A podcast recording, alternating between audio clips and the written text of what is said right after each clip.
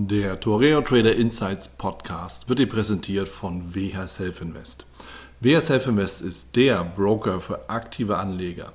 Innovative Technologie, günstige Konditionen, legendärer Service und höchste Sicherheit sprechen seit 1998 für WH Self Invest. Für weitere Informationen über WH Self Invest schau gerne auf den Link in den Show Notes.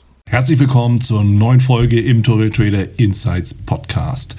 Ich bin Wieland Alt und ich habe mir in dieser Folge Michael Hinterleitner eingeladen. Michael Hinterleitner ist der Gründer von Broker Deal, selber Trader und kennt natürlich die Branche in- und auswendig. Grund genug, um ihn einfach mal zu fragen, was sich verändert hat, worauf man achten soll bei der Brokerwahl und natürlich, was einen guten Trading Coach ausmacht. Bevor wir starten, achte natürlich auf die Risikohinweise in den Show Notes und wenn du schon mal da bist, natürlich Denk auch dran, dir dein gratis Exemplar des Traders Magazins zu sichern. So, und jetzt wünsche ich dir viel Vergnügen und gute Impulse.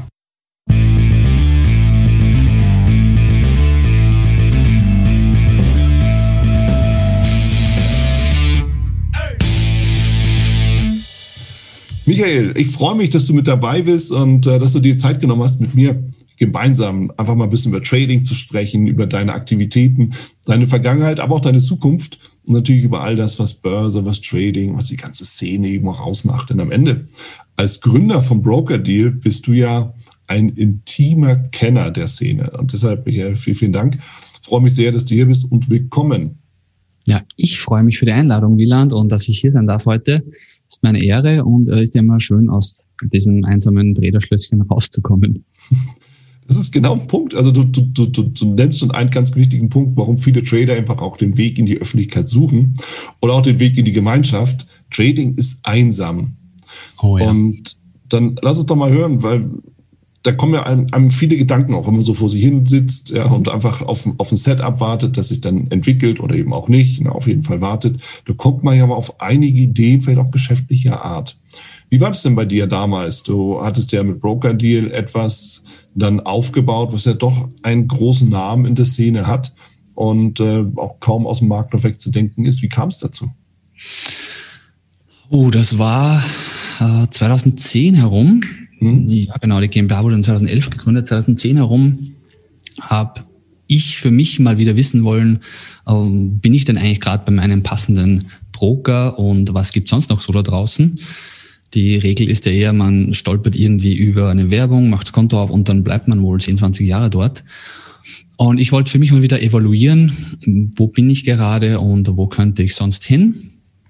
Und das war eigentlich so eine ganz simple Frage, die aber einen riesigen Rattenschwanz nach, ähm, aus Erkenntnissen nach sich gezogen hat. Und im Endeffekt hatte ich dann so viele Daten gesammelt über, über mehr als ein Dutzend Broker, ähm, dass ich gesagt habe, stelle ich das doch einfach online und kombiniere das Ganze noch mit einem ähm, Cashback pro Trade für jedes Mitglied, das dann bei einem der Partnerbroker ähm, handelt, über uns das Konto eröffnet hat. Und das war dann eigentlich ein schöner, ein schöner Knaller, hat ähm, den ein oder, anderen, oder anderen Broker, der auch in Deutschland noch nicht bekannt war, zu einem größeren Namen, zu einem größeren Player auch gemacht. Wir haben natürlich mit den Tests äh, uns angesehen, wer, welche Broker sind seriös, hinter welchem können wir zu 100 Prozent stehen. Die haben wir dann in das Partnerprogramm aufgenommen. Und so war das eine Win-Win-Situation einfach. Ja. Es hat nichts gekostet, die Kunden. Ähm, sie haben keine Nachteile gegenüber einer direkten Kontoöffnung, nur Vorteile in Form von Cashback pro Trade. Das ähm, ist mittlerweile nicht mehr erlaubt, leider. Und ich bin ja auch aus, Cash, aus Brokodil, ähm, also ich alle, wurden ja 2018 verkauft an einen Käufer, der einen Schweden, der auf Malta sitzt, einen großen, großen Namen in der Vermittlerbranche. Jo, war eine schöne Zeit, sieben, acht Jahre, viel gelernt, viele Leute kennengelernt, viele Kontakte geknüpft, viele Einblicke in die Branche bekommen und äh, in der Richtung wird es auch äh, künftig wieder was geben. Ach, du hast also schon konkret wieder was im Auge. Ich finde es ja zum ersten spannend, ähm, dass du wirklich das Unternehmen ja, wie, wie es eben so ist, ja, von null aufgebaut hast, dann eben auch, auch äh, ein Investor kam, der ähm, das, das Unternehmen übernommen hat. Du hast ja noch eine Zeit lang mitgearbeitet, nicht mehr am, sondern im Unternehmen und ähm, hast jetzt schon wieder neue Ideen. Gibt es da schon so, so einen Ansatz, äh, den du konkret ansprechen kannst? Ähm, ja, gerne. Ist zwar noch in der Beta-Phase, aber ich habe es auf, auf, Instagram äh, schon mal einen Testlauf gestartet, so ein, mhm. so ein spielerisch und ähm, konkret wird das Ganze No Bullshit Trading heißen, äh, nobs-trading.com. Da findet ihr jetzt, wenn ihr das im März jetzt anhört, äh, noch nichts Berauschendes, nochmal eine Landingpage mit der Eintragung in den Newsletter. Aber was da kommen wird und was ich mir da vorstelle, ist so eine Art Stiftung Trading Test. Ja, also wohl wirklich anonym, vor allem mit Echtgeld, ganz unabhängig, alles aus der Branche, aus der Industrie quer durch testen, sei es Broker, seien es ähm, Coaches, seien es Börsenbriefe, seien es automatische Handelssysteme, die da verkauft werden. Mhm. Also da ähm, möchte ich so ein Team von Testern aufbauen und die schicken wir dann los und die sammeln ein, zwei, drei Monate lang ihre anonymen, echten äh, Erkenntnisse und die präsentieren wir dann unseren Lesern.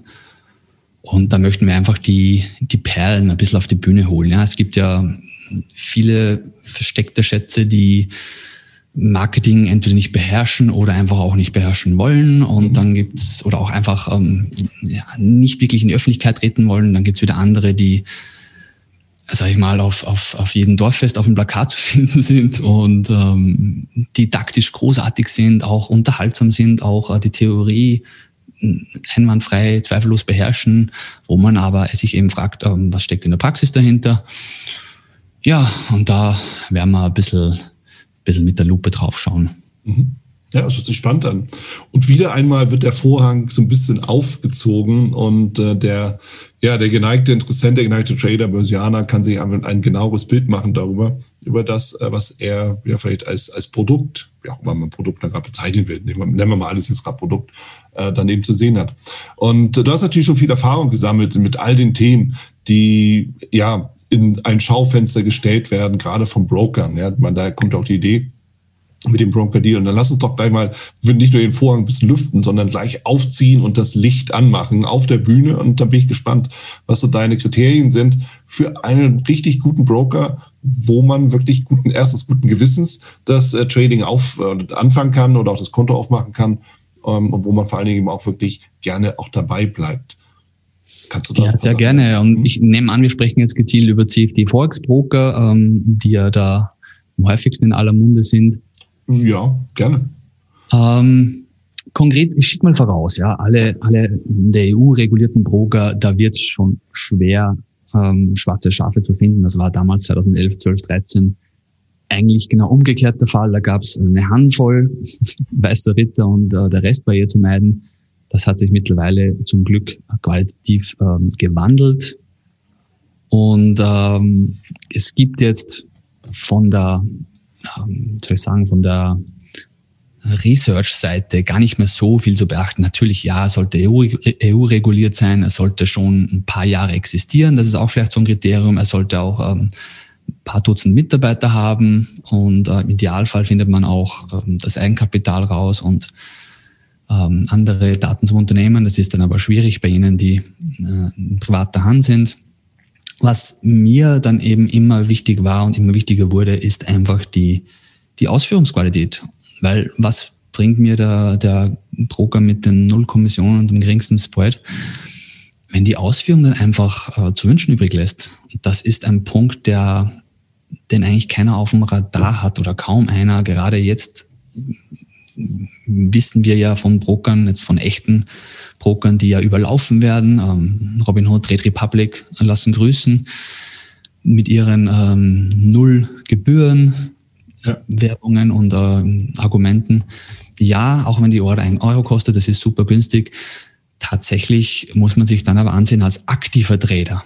Also wenn du jetzt wirklich jetzt äh, ein, zwei, drei Orders im Monat machst und die auch länger liegen lässt, dann ist das wirklich vernachläss von, äh, zu vernachlässigen. Aber wenn du als aktiver Trader mehrmals täglich, mehrmals die Woche auch mit entsprechenden Stückzahlen kaufst und verkaufst, dann ist die Ausführungsqualität hier absolut entscheidend.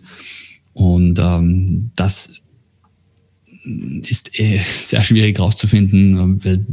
Du musst dann natürlich mehrere Konten, mehrere Echtgeldkonten bei mehreren Brokern haben und die gleichen Orders dort dann abschicken, um wirklich einen 1A Live-Vergleich zu haben, wer wie wo ausführt. Positives Slippage, negatives Slippage, wie ist das Brett, wird eine Order abgelehnt. Das ist super spannend und das, ähm, da freue ich mich schon wieder drauf. Und was vielleicht einfacher zu erkennen ist für den, für den ähm, angehenden oder Amateurtrader, der sich das gar nicht selbst antun will, ist einfach mal zu sehen, ist so ein Klassiker. Ja. Es läuft zwei, drei Monate sehr gut ähm, und man macht anständige vier-, fünfstellige ähm, Gewinne und plötzlich äh, wird das Handling schwierig. Ja, der, es gibt auch Verzögerungen bei der Orderbestätigung. Es dauert ein paar Sekunden, anstatt, äh, anstatt dass die Order sofort bestätigt wird. Orders werden abgelehnt oder ähm, statt regelmäßig positives Slippage äh, gibt es gar keine positive mehr und immer mehr negatives Slippage. Da müssen die Alarmglocken schrillen. Ja, das, das, das mhm. schreit dann nach, nach, nach einem ähm, B-Buchbroker, der da bewusst eingreift. Ja, also äh, so wie du das schilderst, hört sich erstens krass an.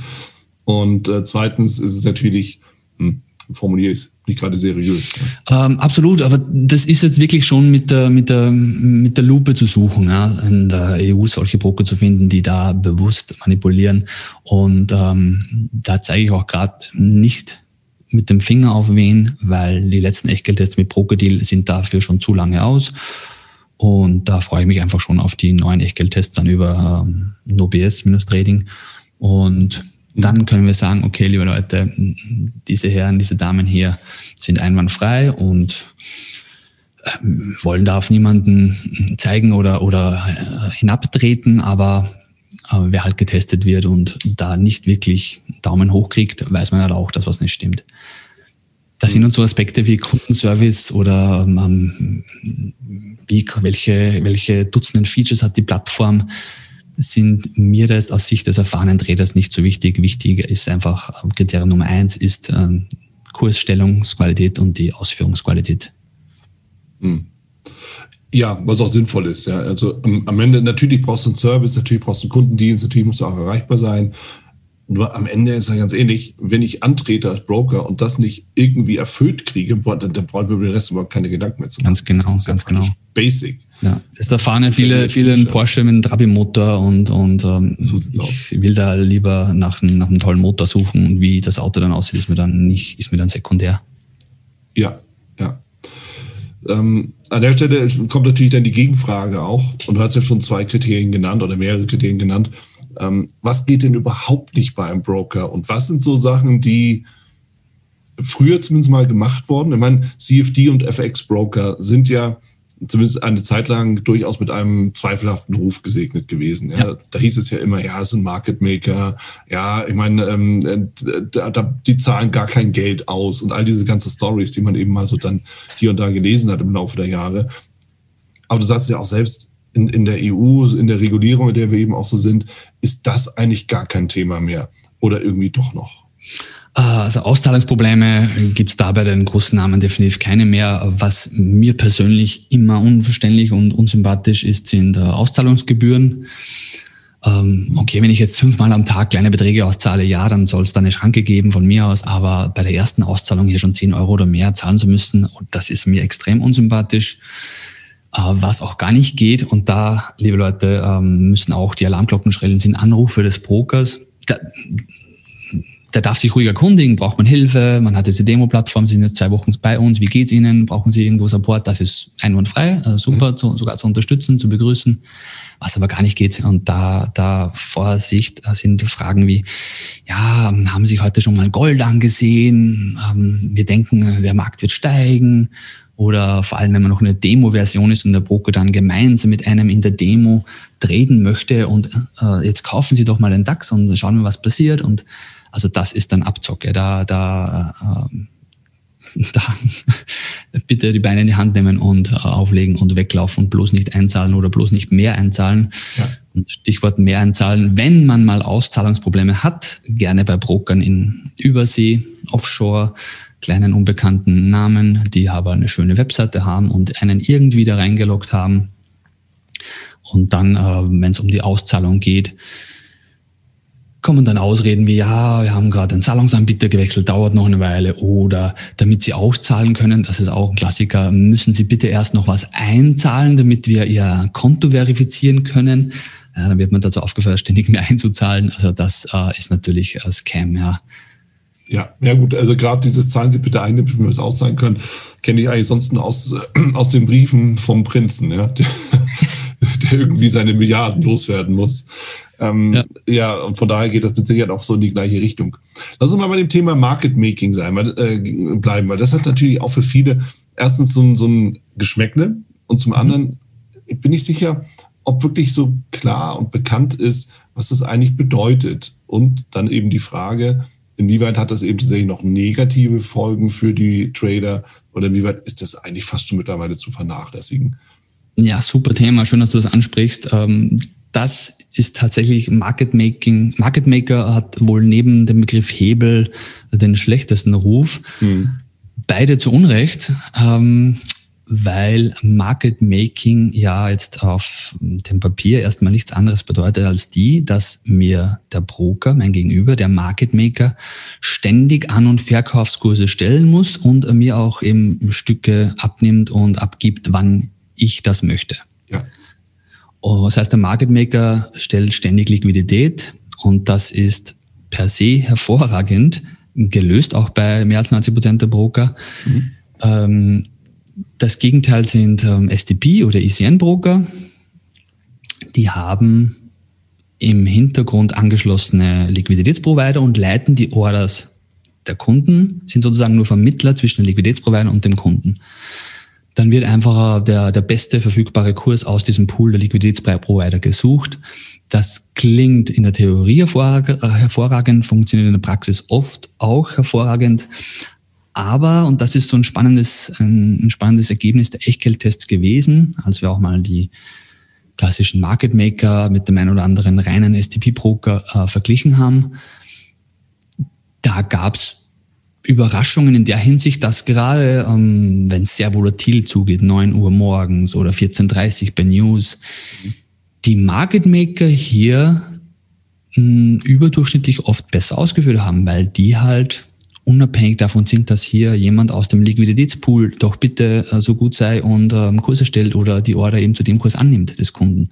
Mhm. Der Market Maker kann das von sich aus entscheiden und macht er in der Regel auch und das sorgt halt immer für Liquidität, nicht nur, also auch in Phasen, an denen am Markt oder bei, im, im Pool eigentlich nichts, nichts, kein Futter mehr da ist.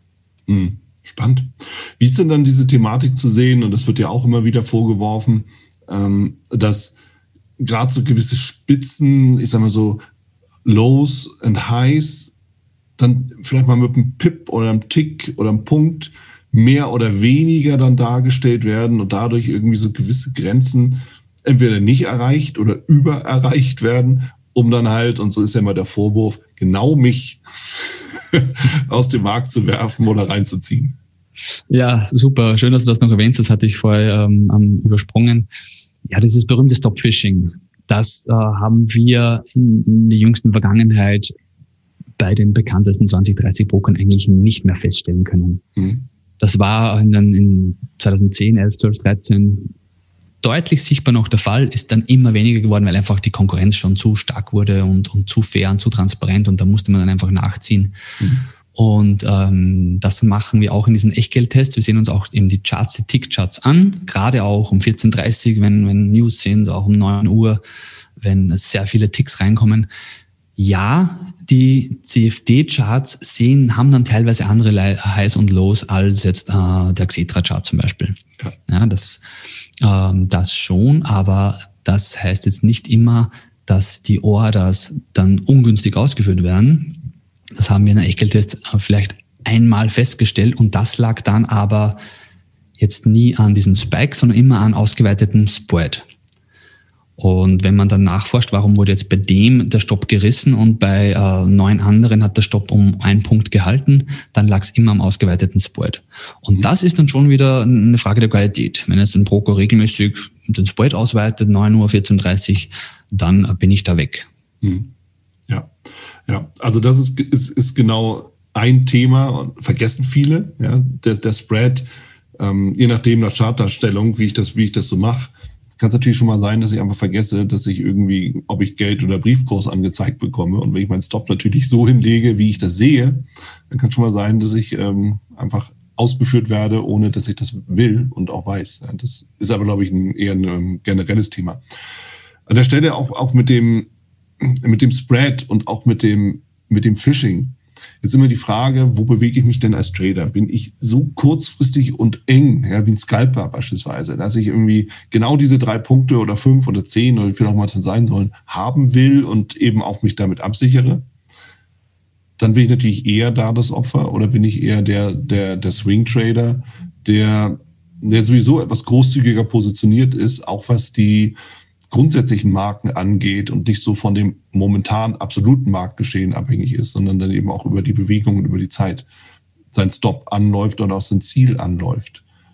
Ja, das ist dann eine klassische Frage der, der Philosophie und der, der ja. Persönlichkeit. Das machen ja auch leider viele falsch, dass sie irgendwie, gerade jetzt in den ersten ein, zwei, drei Jahren, vermeintlich gute Trader kopieren, nachmachen, nachahmen wollen, sich inspirieren lassen von deren Stile und mhm. ähm, dieser Stil dann sich äh, übergezogen wird äh, wie eine fremde Haut. Ja. Und äh, das aber eigentlich gar nicht zum eigenen Charakter und auch zum, zur verfügbaren Zeit auch gar nicht passt, äh, dass man gar nicht so viel Zeit hat und Intraday zwischen neun und zehn, wo der aber eigentlich 80 Prozent der Arbeit erliegt mhm. oder eben ähm, der mit sehr engen Stops arbeitet, man selbst aber eigentlich äh, länger halten möchte und da die ganz engen Stops kontraproduktiv sind.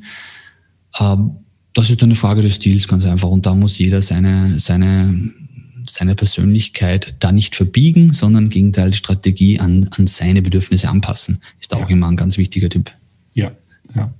Jetzt natürlich die Frage, CFD, Forex Broker, ähm, gerade für den deutschen Markt, ist es natürlich auch diese gesamte Produktgattung mit ja, all, all diesen gesamten gehebelten Produkten, die einen, zumindest ist es erstmal so beschlossen, einen steuerlichen Nachteil erfahren. Ähm, wenn ich jetzt zum Beispiel sage, ich gehe vom CFD-Broker weg hin zu einem reinen Aktienbroker, gibt es denn da irgendwas, worauf ich besonders achten muss? Ähm, gibt es da andere Spielregeln? Kann ich da zu meiner Direktbank gehen mit der TAN-Liste? Oder wie, wie, wie kann ich das machen? Ja, also bei, bei dem Aktienbrokern ist äh, jetzt der Kriterienkatalog nicht mehr ganz so streng, aber ganz klar kommt es da dann auf die Gebührenstruktur an und da sind wir, weil du die Hausbank gewinnt hast, bei 20 Euro aufwärts. Ja. Und ähm, ja, technische Verfügbarkeit, die technischen Plattformen. Heutzutage will man halt ohne, ohne mobile App oder Plattform auch nicht mehr sein. Und ähm, auch nicht zu unterschätzen ist die Order. Ähm, Spannweite, also die möglichen Orders, die man überhaupt absetzen kann. Der ein oder andere, auch Bekannte, hat etwa noch keine Möglichkeit, Limit- oder Stop-Orders abzugeben mit der Einstiegsorder. Und das ist halt dann für viele Strategien schon mal per se äh, ein, ein No-Go. Hm. Ja, erstaunlich tatsächlich. Das, das, das ist ja ähm, oldschool fast schon, ähm, dass es sowas überhaupt noch gibt. Aber ja, klar, man, es gibt nichts, was es nicht gibt. Dort, ja. Du hattest ja eben auch schon so erwähnt, da gibt es ja genug Leute, die dann eben sagen, hey, ich handle genau diese Strategie eins zu eins nach, was ja grundsätzlich eher schwierig ist, ähm, fast nicht unmöglich. Ähm, die kommt ja irgendwo her, nämlich von Anbietern, also von Kollegen, äh, von Tradern, von Coaches, Trading Coaches, Ausbildern, ähm, Börsenbriefen und so weiter und so fort. Jetzt hast du ja natürlich auch einen tiefen Kontakt in, in die gesamte Szene. Und da ist natürlich auch mal interessant, ähm, was, was zeichnet denn da aus deiner Sicht und auch aus deiner Erfahrung einen wirklich guten Ausbilder, ich will jetzt nicht sagen Coach, aber einen Ausbilder äh, aus, bei dem ich als Anfänger oder als Einsteiger wirklich von der Pike auf Trading lerne. Und zwar so, dass ich das nachher auch selber machen kann. Also unabhängig bin von jemand anders. Ja, das ist natürlich eine, eine, eine riesige Herausforderung. Also mein Kriterium Nummer eins ist, wäre immer die Authentizität. Mhm. Wenn jemand ähm, behauptet, ähm, ein, ein Golfprofi zu sein, dann sollte er auch zeigen, dass er den, den Golf unter Paar, Golfkurs unter Paar schlagen kann. Ja. Es ähm, gibt großartige Kollegen da draußen, ähm, professionelle Kollegen, die einfach auch Spaß an der Wissensweitergabe haben und das, das merkt man dann auch relativ rasch das ist das immer wieder beim Thema, warum macht man das überhaupt, wenn es im Training noch so gut läuft? Ja, das ist immer so ein Argument, da muss ich immer schmunzeln.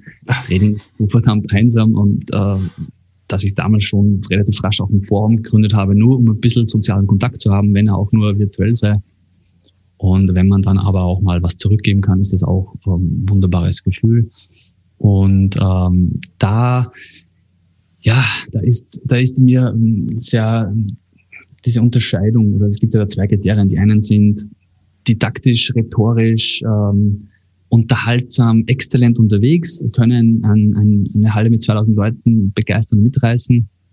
Die anderen sind dann eher da die, die ruhigen, die, wo gerade mal der Haarschopf so hinter dem Bildschirm hervorschaut, die aber einfach ähm, unglaublich ähm, treffgenau den Markt analysieren und auch umsetzen können. Und ähm, ja, da gilt es halt einfach auch, so wie es beim Trading-Stil äh, gilt, sich da nicht irgendwas umzuschnallen, was einem nicht passt. Einfach auch ein bisschen so, wenn man eine Ausbildung sucht, da so eine, ja, ein Gespräch zu suchen, äh, eine Testphase zu nutzen, um zu sehen, ob einfach die Chemie stimmt. Mhm. Also die Chemie muss stimmen und ähm, der Coach muss sich dann auch die Frage fallen lassen, ob er denn das auch drauf hat, was er da behauptet, tun zu können. Ja, ja. stimme ich dir eins zu eins zu, absolut. Ähm, klar, meine, ohne Marketing da führt mittlerweile auch kein Weg dran vorbei. Nur das kannst du natürlich so oder so oder so machen. Da, da, da hast du schon recht. Und ähm, auch die Frage, muss ich ein Live-Trading machen? Bin ich dann der beste Trader, wenn ich in dieser ein Stunde eben durch Zufall oder nicht Zufall, durch Glück oder nicht Glück eben Gewinne oder Verluste mache? Ist immer schwer zu sehen oder schwer zu, zu beurteilen. Ja? Aber stimmt die Chemie? Ich glaube, darauf kommt es eben wirklich an. Denn am Ende unter uns ähm, die Inhalte von der rein theoretischen Herleitung her sind bei allen gleich. Geht ja gar nicht anders.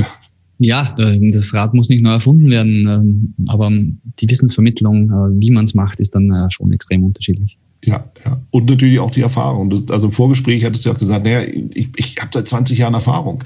Ich weiß, was geht und ich weiß, was nicht geht und ich kann das dementsprechend auch darstellen.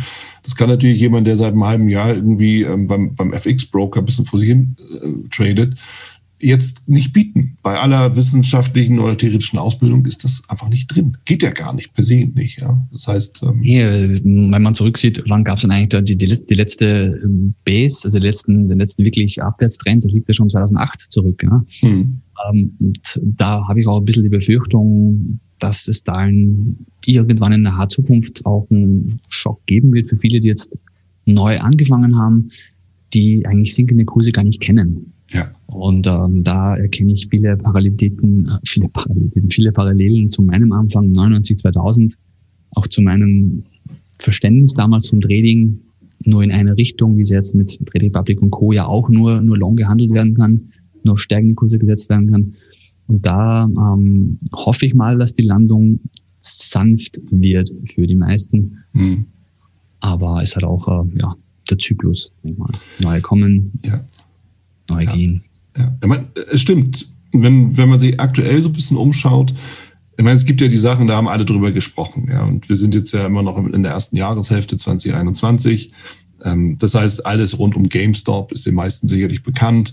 Ja, auch diese ganzen, du hattest ja schon genannt, ja, Trade Republic, Robinhood und diese ganzen Sachen, wo man einfach denkt, hey, das ist, das ist irgendwie sexy, das gibt's eigentlich nur als App und hey, das, das ist alles total easy, das passt schon. Ja, das ist ja die eine Geschichte. Die andere Sache ist, und ich mache eben auch, auch aktuell so, einen, so einen Raum ähm, im Clubhouse, um auch mal so ein bisschen den Puls an die Finger, äh, die, die Finger im Puls zu legen. Und egal welches Thema ankommt oder welches Thema ich aufmache, äh, kurze Zeit später wirft irgendjemand den Begriff äh, Krypto in den Raum. Es stellt sich natürlich die Frage, all diejenigen, die neu in den Markt kommen, logischerweise auch viele junge Menschen, was ja auch richtig ist, aber sind die irgendwie auf einer anderen Börsenspur unterwegs als wir alten Zause? Was meinst du? Ja, es ist, es ist einfach ähm, der Lauf der Zeit, sage ich mal. Trends kommen und ähm, neue Dynamik entstehen. Und gerade jetzt, es ist ja extrem begrüßenswert, ja, dass die Aktienkultur jetzt ähm, bekannter wird und scheinbar laut einer Statistik, die ich gesehen habe, handeln in Deutschland ja schon mehr als ein Drittel der 24- bis 35-Jährigen selbst mit Einzelaktien. Das ist großartig. Das hatten wir vor, vor Jahren ähm, bei weitem noch nicht. Mhm. Nur ähm, ich erinnere mich halt an, an, an Schaudern, an meine Vergangenheit zurück, die damals ja auch in der Boomphase begann und dann ja ähm, krachend krachend äh, fast schon geändert wäre nach kurzer Zeit. Und das hoffe ich eigentlich, dass äh, die meisten vermeiden können, diese Einsteiger, indem sie einfach auch ein bisschen was mitnehmen von den alten Hasen. Ist immer schwierig, ja, was, was so von oben herab gelehrt wird. Ähm, was man nicht selbst erlebt, wird einfach äh, auch nicht, nicht wirklich ins Blut aufgenommen. Aber wenn du der ein oder andere Hinweis, ähm, dann ein anderer Tipp und Hack schon mitgenommen werden kann, dann hilft das schon mal hoffentlich extrem, jetzt die ja. Landung nicht zu abzumachen und die Lernkurve einfach auch zu ja, steiler zu machen. Ja. Hätte mir jedenfalls auch extrem geholfen. Das war so eine, eine meiner größten Trading-Sünden, immer alles nur Scheuklappen aufsetzen und läuft doch, ähm, was brauche ich schon. Mhm. Ich meine, wo du gerade über deine Trading-Sünden sprichst, wie war denn eigentlich dein persönlicher Anfang? Du sagst ja irgendwie Anfang der 2000er, also Ende der 99er, 90er Jahre war der Start. Und äh, was war die Motivation? Und wie hast du dem, ja, wie hast du dich dem Ganzen genähert und wie lief das? Erzähl doch mal. Ja, das, das Wann, das Wann, fangen wir mit dem Wandern, das war im 99, da bin ich volljährig geworden. Ähm, wohl der schlimmstmögliche Zeitpunkt, den man sich nur vorstellen kann zum Anfangen. Der neue Markt, Dotcom-Boom, da war es eigentlich narrensicher, mit Aktiengeld zu verdienen. Angesteckt worden bin ich damals ursprünglich von meinem älteren Bruder, der hatte auch dann für mich schon Geld anlegen müssen, als ich es selbst noch nicht durfte. Und ähm, bist ja auch ein Fan und Freund des Traders Magazin und das war damals schon eine Pflichtlektüre für uns. Mhm. Da musstest du ja nur diesen spannenden gelben Mittelteil aufschlagen mit den Analysen, den Finger blind auf eine Aktie legen und die hast du dann gekauft. Und äh, ja, Zuwächse von 50, 100 Prozent oder mehr da in wenigen Wochen war da ja sogar eher, ich würde fast sagen, die, die Regel denn die Ausnahme. Und ja, das hat mich ein bisschen auch, ähm, hat, das Ganze hat ein bisschen Ähnlichkeit mit der aktuellen Situation. Ja, ich sage immer, dass das Schlimmste, was einem angehenden Trader geschehen kann, ist, wenn er sofort Erfolg hat. Mhm. Und, und dann ja eben glaubt, dass es an ihm liegt, an seinen tollen Fähigkeiten. Und so war es dann auch bei mir. Selbstüberschätzung, Arroganz, hm, Schweben auf Wolke 7, da war alles dabei. Mhm. Und dann kam noch die größte Dummheit, war dann die, dass ich auch noch Gelder von Friends und Family angenommen, angelegt habe. Gut.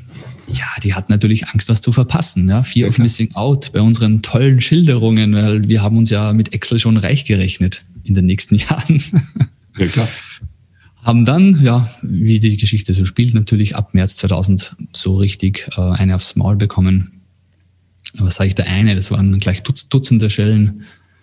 Stops kannten wir natürlich nicht, haben wir, haben wir nicht benutzt, ging ja alles nur immer hoch, hoch, hoch. Ähm, ja, also zuerst den Gewinnen schön beim Schmelzen zugesehen, um dann die Verluste auch noch schön lange auszusitzen, weil es hieß ja immer beide Dip und da ähm, kommt mir das auch bekannt vor, was man oh, gerade ja. so sieht und oh, ja. Instagram und Co. lassen grüßen. Ja, das geht immer maximal neunmal gut und irgendwann kommt einfach auch die größere Korrektur, bei der ich dann mehr verloren habe, als ich selbst eingelegt habe, eben dank dieser Fremdkapitalspritzen.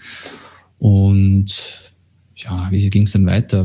So, wenn ich ganz ehrlich bin, rückblickend hat mich dann weniger irgendwie ein positiver Charakterzug oder eine Erkenntnis bestange gehalten, sondern ehrlich gesagt die Gier nach Rache, ja, wohl sogar ein Stück weit Verzweiflung. Man will ja diese verpufften, aber schon erträumten Gewinne unbedingt wieder zurückhaben, sich zurückerkämpfen. Und da habe ich definitiv ähm, nicht äh, die steilste Lernkurve gehabt. Mhm. Aber zum Glück dann doch durchgebissen und habe dann auch wieder zurück in die Spur gefunden. Aber so richtig Klick, also und zum Glück so richtig Klick hat gemacht hat es dann erst als ich die Finger gelassen habe von Scalping und Daytrading und ganz kurzfristigem Handel. Ah, okay. Ja, und da denke ich, also ich habe mich dann mehr, auf, mehr und mehr auf Swing-Trading mit Aktien konzentriert. Analyse, Orderaufgabe für den nächsten Tag gemütlich außerhalb der Handelszeiten. Und da könnte ich mir vorstellen, dass da unsere beiden Vorgehensweisen gar nicht so weit auseinander liegen da du ja eben äh, mit leichtem Gepäck die Welt bereist und trotzdem tradest, ähm, wird dein Ansatz wohl auch nicht so ganz kurzfristiger Natur sein, nehme ich an. Ah, genau umgekehrt. Ich erwische mich immer mehr beim Scalpen. Aber das ist. Du, du, nutzt die Zeit, du klappst dein Laptop auf und musst jetzt ein, zwei, drei Stunden die Zeit nutzen. Zwei Stunden maximal, versuche ich. Ja, kann sein, dass ich irgendwie dann doch ein bisschen länger bleibe, aber es bei, bei mir geht eigentlich um dich, aber wenn du schon ansprichst, bei mir ist es tatsächlich aktuell so, ähm, ich handle ja die US-Zeit mhm. und ab Markteröffnung schaue ich mir das Ganze an, suche meine Chancen, habe ein gewisses Tagesziel, beziehungsweise auch ein Wochenziel. Also ich habe es auf Wochenziele runtergebrochen und es kann schon mal sein, dass ich das Wochenziel an einem Tag erreicht habe. Dann habe ich mehr Zeit für alles andere. Ja. So. Und das ist, das ist der Ansatz. Und es kann auch sein, dass ich das Tagesziel sogar übererfülle in relativ kurzer Zeit. Ja, ich handle halt den Nasdaq 100, da kannst du das schon mal schaffen. Das Biest ist ja auch so volatil. Aber also muss natürlich meine, aufpassen. Das nicht, ist genau nicht meine, meine, ja. mein Charakter. Das ist, ich habe endlich mal ausgewertet dann und gesehen, welche Setups funktionieren eigentlich und welche nicht. Ja. Und mit Daytrading und Scalping bei mir ging es mal massiv hoch, dann wieder massiv runter, einfach nicht konsistent genug. Ja. Ähm, es kann sein, dass, aus, dass, dass ich irgendwann auch da keinen Bock mehr drauf habe, was natürlich höllisch stressig ist. Ja, klar. Ja, das ist ja das, das ja Aufwand-Nutzen-Verhältnis war da für mich einfach nicht groß genug. Ja, aber aktuell ist es so und ich fühle mich auch wohl damit. Ähm, ich liebe Euro aber schon, offen gesagt, äh, unter uns beiden und allen anderen, äh, natürlich auch damit, ähm, mehr auf Swing Trading zu gehen. Nämlich genau aus dem Grund, den du noch geschildert hast. Du machst es entspannt nach der Handelszeit. Du setzt, setzt deine Orders rein, du setzt ne, deine Brackets, deine If-Duns, that's it. Punkt. Genau. Und lässt den lieben Gott einen guten Mann sein, weil alles andere hast du eh nicht mehr in der Hand.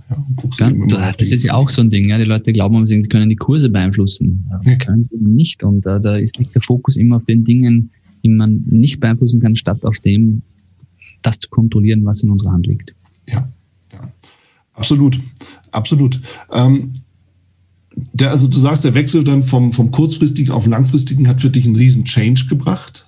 Also wirklich einen Wechsel inwieweit hat sich dann irgendwie auch der, der Wechsel, hat es dann einen Strategiewechsel auch gemacht oder ein Produktwechsel, habe ich dabei rausgehört, fand statt, also von mehr von, von, von CFDs oder Futures wahrscheinlich hm, hin zu Aktien. Aber was hat sich dann noch verändert, dass du eben wirklich dauerhaft erfolgreich profitabel wurdest und eben auch weggegangen bist von Rache und, und Emotionen im Allgemeinen? Ja, der, der, der stinklangweilige Grund äh, war da die Dokumentation einfach. Ähm, mhm bin da ein sehr, sehr bequemer, ich sage mal auf gut österreichisch fauler Hund, was das Tradingjournal angeht. Das ja. Führen eines, einer sauberen Dokumentation. Da hinke ich gerne ein paar Tage hinterher und wenn man da mal ein paar Tage hinterherhinkt und sich dann nicht endlich hinsetzt, werden es mehrere Tage und dann äh, kann man es eigentlich schon vergessen, wenn man sich nicht mehr erinnert an seine Gedanken beim Einstieg und beim Ausstieg, was man da eigentlich vorhatte.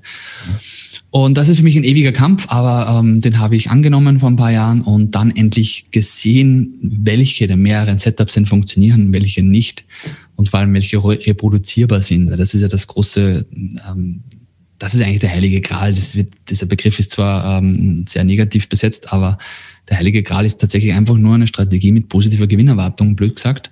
Mhm. Und wenn man nicht dokumentiert, was man tut, was man nicht misst, kann man nicht verbessern. Und ähm, diese Dokumentation damals hat mir einfach gezeigt, okay, Daytrading, lass es. Ähm, dann hatte ich noch ähm, zwei, drei automatische Setups, damals noch mit Renko-Charts und, und gleitenden Durchschnitten und die habe ich dann auch gelassen. Und die Brot- und Butterstrategie wurde dann, ich würde fast sagen, im, ganz nach Pareto-Prinzip 80-20, zu 80 Prozent wurde simple Trendfolge. Ja. Das heißt, im Tageschart intakte Trends äh, suchen, äh, Korrektur abwarten und dann nach einem Zeichen Ausschau halten, dass der ursprüngliche Trend wieder Fahrt aufnehmen könnte. Ich weiß ja nicht, ob er ihn aufnimmt oder nicht. Mhm. Ja, und Zugreif. Und dazu ein bescheidenes Kursziel, enger Stopp mit einem Chance-Risiko-Verhältnis von ungefähr drei. Ähm, that's it. Wenige Tage Haltedauer. Mhm. Und das hat mir einfach erlaubt, was mir eben sehr zugute, sehr entgegenkommt, da Fundamentaldaten zu ignorieren. Und weil Aktien haben da auf kurzer Sicht durchaus ihren eigenen Kopf, können auch mal ein paar Tage entgegen dem Gesamtmarkt laufen da empfehle ich gerne, wir haben jetzt im Podcast keinen Bildschirm zu teilen, aber empfehle ich gerne mal bei ein paar Aktien den Tageschart aufzumachen und dieses Swing, also wie viele Tage diese Auf-Up-Swings zu dauern, zu zählen. Und hier kommt im Schnitt dann gut äh, raus, dass so fünf Tage so der Schnitt dieser Swings ist. Von daher bin ich auch selten länger in einer Position drin. Ja, Intraday mache ich praktisch gar nichts mehr. Da, vom Charakter her ist mir das nicht gelegen und da war mir das Aufwands zu Nutzenverhältnis zu schlecht.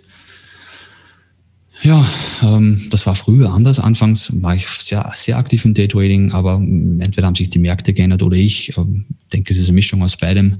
Hab da aber auch einfach keine Leidenschaft mehr dafür, stundenlang auf die Kurse zu starren. Hm. Ja, der Rest, 20 Prozent, ähm, sind dann auch so Setups in Seitwärtsphasen und sogar aggressive Trendwechsel-Setups, weil stabile Trends sind ja leider nicht die Regel die meiste Zeit über. Ja. Aber was alle gemeinsam haben, ist Analyse, Order-Aufgabe, irgendwann zwischen 17.30 Uhr und 9 Uhr am nächsten Tag. Hm. Ja, hört sich entspannt an, ist es wahrscheinlich auch. Ähm, auf einen Punkt will ich nochmal zu sprechen kommen, den du genannt hattest, und das finde ich auch nochmal spannend so fürs Grundverständnis. Du hast ja gesagt, bescheidenes Kursziel. Finde ich schon mal wichtig. Ja, die Bäume wachsen zwar in den Himmel, die Frage ist immer, wo ist der Himmel eigentlich? Ist der noch weiter weg, als der Baum kann? Und das ist immer die Frage, die zweite, will ich die nächste Korrektur aussitzen oder will ich dann wieder neu einsteigen? Ja, deshalb finde ich so ein bescheidenes Kursziel, was einfach der, das Ende dieses Swings eben ja auch dann mehr oder weniger markieren kann, durchaus sympathisch. Und da stellt sich immer die Frage, und ich äh, meckere ja selber auch immer so ein bisschen über diese hohen ähm, Chance-Risiko-Verhältnisse, weil viele natürlich den, den Fehler machen, was heißt Fehler, aber einfach die Situation haben, dass sie den Stop-Loss weit wegsetzen vom Einstieg, was als Trendfolger ja schnell mal sein kann, wenn du einen Ausbruch zum Beispiel handelst. Mhm. Ja, dann hast du aber automatisch ein extrem bescheidenes Chance-Risiko-Verhältnis, weil die Strecke zum Gewinn ja deutlich kürzer wird. Und du hast ja eben gesagt, dass ich schließe daraus, dass du den Handel aus der Korrektur dann machst, ähm, um eben einfach schon ein Stück Strecke zu, zurückzulegen, bevor überhaupt ein Ausbruch kommt, bevor das ähm, ähm, über das vorhergehende Hoch beispielsweise mal typische Trendfolge zu beschreiben. So, und damit hast du natürlich schon die Chance, ein realistisches, hohes Chance-Risiko-Verhältnis zu bekommen, weil dein Stop-Loss dann ja eng ist. Natürlich hast du aber auch die höhere Chance, ausgestoppt zu werden. Wenn du zum Beispiel ähm, dich an so einer Signalkerze dann orientierst. Die ewige Gruppe, so ja. ja, das ist so der, der ewige Handel, den man mit dem Teufel machen muss. Ähm, ja. Oder anders gesagt, äh, ich habe lieber den Spatz in der Hand als die Taube auf dem Dach. Das ist immer ganz toll, wenn man auch auf Instagram schöne Setups sieht mit einem Chance-Risiko-Verhältnis von 15 oder noch mehr. Aber wie groß ist denn die Wahrscheinlichkeit, wie oft wird denn so ein Kursziel tatsächlich erreicht? Ja. Und ähm, ja, da nehme ich lieber von zehn Trades äh, fünfmal ein bescheideneres Kursziel als einmal eines, das sehr weit weg liegt, weil ähm, hier die Konstanz für den nachhaltigen Erfolg wesentlich wichtiger ist als diese selteneren ähm, Big Points, mhm. mir zumindest. Und ja, Thema Trendfolge ist auch erstaunlich einfach eigentlich, äh, dass ich hier, man sagt immer Trendfolge logisch, die, einfachste Art zu treten, aber eben wegen meiner engen Stops, die ich aber bewusst wähle, um eben schon bis zum vorherigen Hoch so ein CRV von drei zu bekommen, ähm, ist meine Trefferquote deutlich unter 50 Prozent. Also eher um, um 35, 40 Prozent herum. Und da ist für mich eben dann das CRV ganz wichtig, dass es hier auch regelmäßig ähm, anvisiert und erreicht wird. Ja, wow. Und dann eben jetzt, die konservativen Ziele, als jetzt die, die nach den Sternen zu greifen. Ja, aber jetzt sprichst du mal einen ganz, ganz wichtigen Punkt an, was Trendfolge angeht, Trefferquote. Und das muss ich eben auch wollen. Erstens muss ich es wissen als Trader. Ja, ähm, es kann durchaus sein, dass ich eben nicht jeden Trade in den Gewinn bringe. Bei dir in dem Fall 40, 35 Prozent Trefferquote. Das tut eben auch weh, psychisch, oder? Ja, das ist aber das ist faszinierend, was ähm, diese Zahl musst du erkennen, damit du dein Risiko managen kannst und deine Positionsgrößen. Das heißt, wenn ich jetzt weiß, okay, ähm, ich habe jetzt für jeden Euro, den ich äh, in den letzten zwei Jahren verloren hätte, 1,3 Euro gewonnen. Ähm, die längste Flusssträhne waren zwölf Verlierer in Folge. Mhm. Wenn ich diese Zahlen kenne, sei es jetzt vom Backtesting, von Demo-Trading oder von echten Handel, dann ähm, tue ich mir wesentlich leichter, die Stückzahl zu optimieren. Mhm. Dann muss ich sie auch nicht zu klein wählen, weil dann, dann lasse ich ja Profit liegen. Aber ich weiß auch, wo mein Pleiterisiko dann wäre. Wenn ich jetzt drei Prozent pro Trade riskiere, dann habe ich wahrscheinlich ein Pleiterisiko. Äh, bei 1,5 Prozent hingegen optimiere ich ähm, den Ertrag. Und die meisten kennen diese Zahlen aber nicht. Also die wissen ihre Trefferquote der, der letzten, sag ich mal, Monate und Wochen, aber nicht was der Worst Case denn wäre, auch in anderen Phasen, wenn es jetzt nicht nur hoch geht, ähm, wenn es auch mal ja, die Sonne nicht scheint, was war die längste Verluststrähne ähm, und handeln hier mit 4-5% Risiko pro Trade, einfach weil, weil das im Backtest visuell in den letzten 20 Setups super funktioniert hätte, haben dann enormes Pleiterisiko unnötig einfach. Ähm, da ist halt mein Ansatz immer der, erst das Setup zu kennen und zu entwickeln und dann ergibt sich der Rest. Ja. Viele zäumen da eher das Pferd immer von hinten auf. Ja, ja, also äh, gewusst wie. Ne? Also hört sich immer so ein bisschen doof an, ist aber tatsächlich so. Ähm, zu wissen, wo bewege ich mich, auf welchem Feld bewege ich mich, ja, ich meine, das tust du in jedem anderen Job ja auch. Also von daher finde ich es nochmal einen wichtigen Aspekt, sich das einfach auch alles bewusst zu machen. Und du hast im Endeffekt all die wichtigen Zahlen genannt, die es auch braucht, um so, ein, so, ein, so eine Selbstkontrolle zu starten. Erzieltes Chance-Risikoverhältnis, Risikobetrag, Trefferquote, Anzahl der Trades. Haben wir jetzt nicht drüber gesprochen, ergibt sich aber dann irgendwo logischerweise auch aus sich selbst heraus. So, aber mit diesen vier Komponenten kriegst du wirklich einen Eindruck, wo du stehst als Trader. Ja? Zum Beispiel. Ein anderes Thema. Ähm, Michael, du hattest ja auch auf deiner Website, bin ich gerade, michaelhinterleitner.de, du hast provozierend, wir haben ganz kurz vorher schon drüber gesprochen, äh, genannt, die Strategie ist wichtiger als Psychologie und Money Management. Ist natürlich eine, eine bodenlose Frechheit, sowas zu sagen. Weil äh, tatsächlich ist doch Money Management wichtig und alle, mit denen ich spreche, sagen, hey, Psychologie, völlig egal, wie die Strategie ist, wenn du die selber nicht im Griff hast, versaust du sie. Und du sagst genau das Gegenteil. Warum? Ja, ist natürlich ein bisschen Provokation dabei. ähm, ich schicke mal beruhigend voraus, ohne das richtige Mindset geht gar nichts. Aber ähm, diese Aussage, ja, dass 80 Prozent des Trading-Erfolgs macht die Psyche aus, ähm, ist für mich Unsinn und äh, extrem übertrieben. Schauen wir uns mal an, wann liegt denn der typische Trader nachts wach oder, oder, oder wacht schweißgebadet auf oder kann gar nicht einschlafen, hält sich nicht an Stops oder ähm, kriegt ein klares Signal, aber hat, kann den Knopf nicht drücken.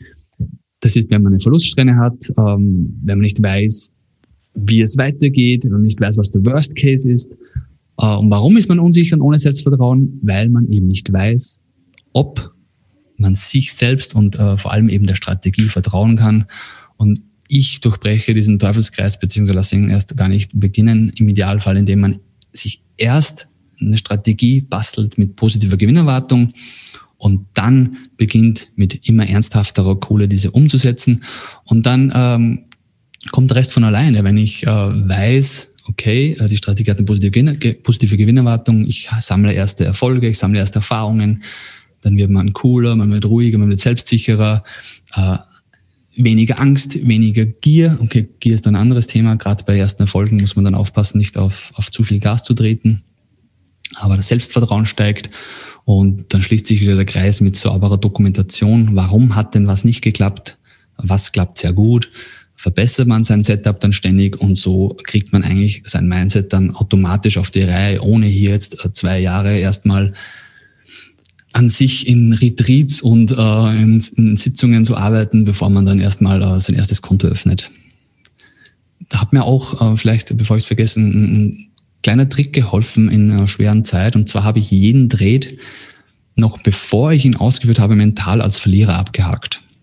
Das heißt, 100 Euro bei Ausstoppen wären weg, schon abgeschrieben mental. Und dann kann man sich schön darauf konzentrieren, den Tradingplan ohne jetzt viel Emotionen durchzuziehen. Ja, so ist man weniger gestresst durch laufende Positionen und hat dann zusätzlich den Bonus eines schönen Erfolgserlebnisses, wenn es ein Gewinner wird. Ja, also was natürlich trotzdem viel, viel mit der Psyche ja auch zu tun hat. Im, Endeffekt, das hatten wir vorher schon, schon so diskutiert, das eine hängt ja automatisch immer auch mit miteinander zusammen. Ja. Und die Frage ist ja immer, was stelle ich ins Licht? Ne? Und, und was, was ich, aber ich finde es halt schön, auch provokantes mal zu sagen. Aber ohne all das, die drei Komponenten sind einfach essentiell. Und ich finde es auch wichtig zu sagen, naja gut, aber dann habe ich eben einen guten Trade auch gemacht, fühle mich wohl, bin in meinem Tun, meinem Handeln bestärkt ähm, finde Sicherheit in meinem, in dem, was ich mache und habe damit auch mehr Selbstvertrauen. Ja. Und wenn ich mehr Selbstvertrauen habe, habe ich auch mehr Vertrauen in den Trade, den ich mache. Ja, und das brauche ich, weil ja, bei einer Trefferquote von 35 bis 40 Prozent muss ich Vertrauen haben. Ganz klar, man muss den Worst Case kennen. Umgekehrt, wenn man jetzt ähm, das geilste Mindset hat, ähm, das der größte der größte Macho mit megamäßigem Selbstvertrauen ist und äh, keine Probleme hat, den Knopf zu drücken, wenn ein Signal da ist. Alles gut und recht, aber was hilft das denn, wenn, der, wenn die Strategie, sage ich jetzt mal, scheiße ist und äh, dann bricht erst recht wieder alles zusammen. Man kauert sich am Boden zusammen und heult und kann dann wieder von vorne anfangen. Ja, absolut. absolut.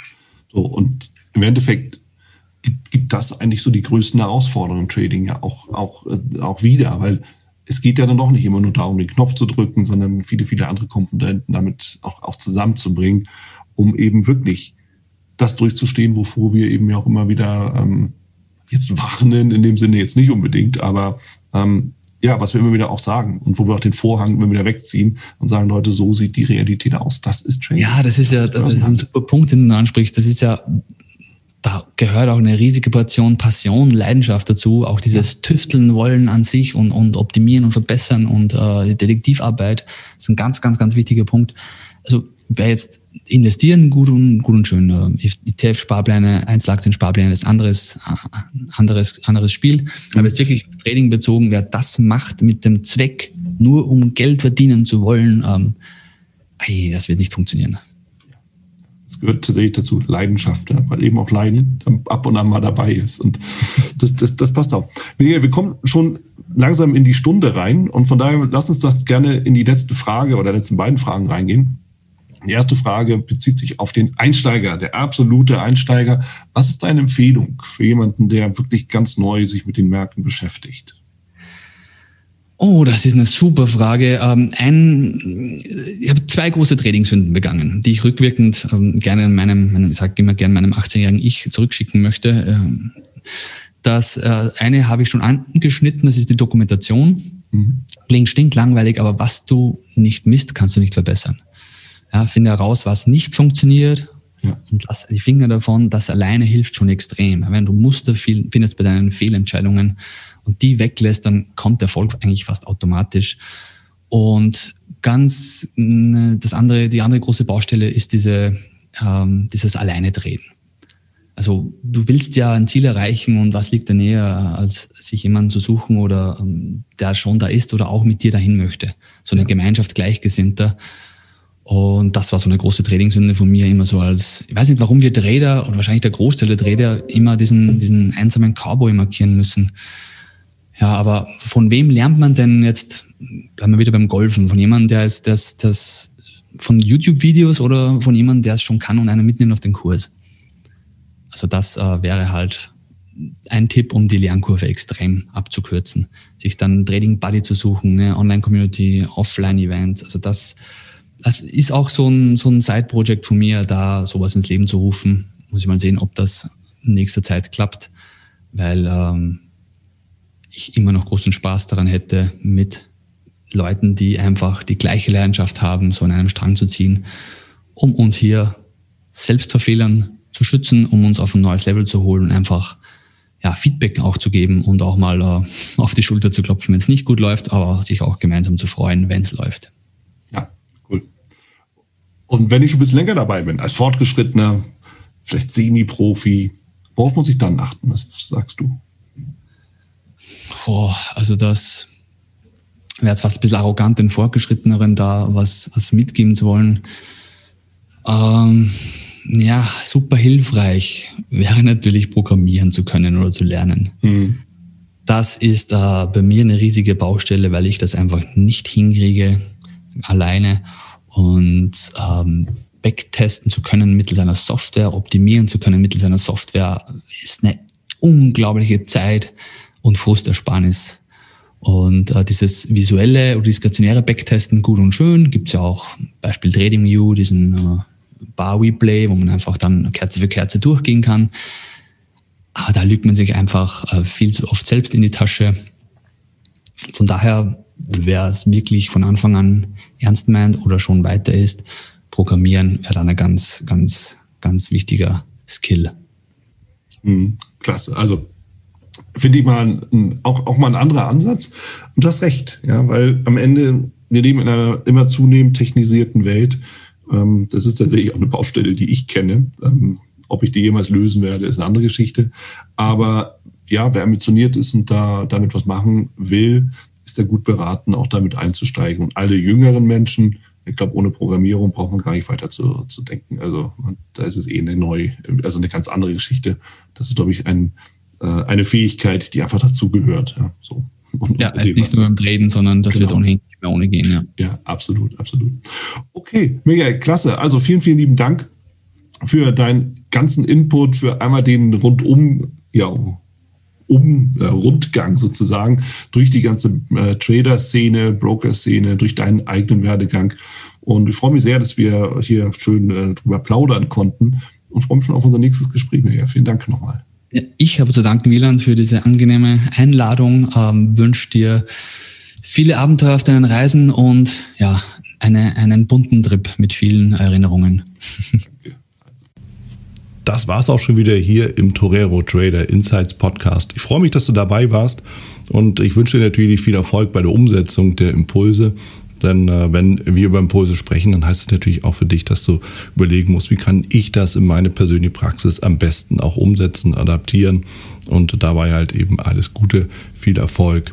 Wenn dir der Podcast gefällt, dann teile ihn auf jeden Fall mit deinen Freunden, Bekannten und all denen, von denen du weißt, dass sie sich für Börsenhandel und Trading interessieren. Hinterlass mir gerne auch eine Bewertung oder schick mir eine E-Mail, wenn du mit mir in Kontakt treten möchtest. Folge mir auf Facebook und vergiss nicht den Newsletter zu abonnieren der Torero Trader School, um eben immer auf dem aktuellen Stand der Dinge zu sein, was Veranstaltungen, Ausbildung, Schulung, Vorträge oder auch neue Artikel angeht. In dem Sinne freue ich mich aufs nächste Mal gemeinsam mit dir, wünsche dir viel Erfolg, alles Gute, bis zum nächsten Mal bei Torero Trader Insights, dein Wieland Alt. Da du ja noch da bist, ich will dich nochmal einladen in die VTRD. Schau mal vorbei, vtrd.de. Schau dir an, wo die Regionalgruppen sind und ob die Webinare vielleicht auch nochmal interessant sind. Dann werde gerne ein Mitglied bei uns.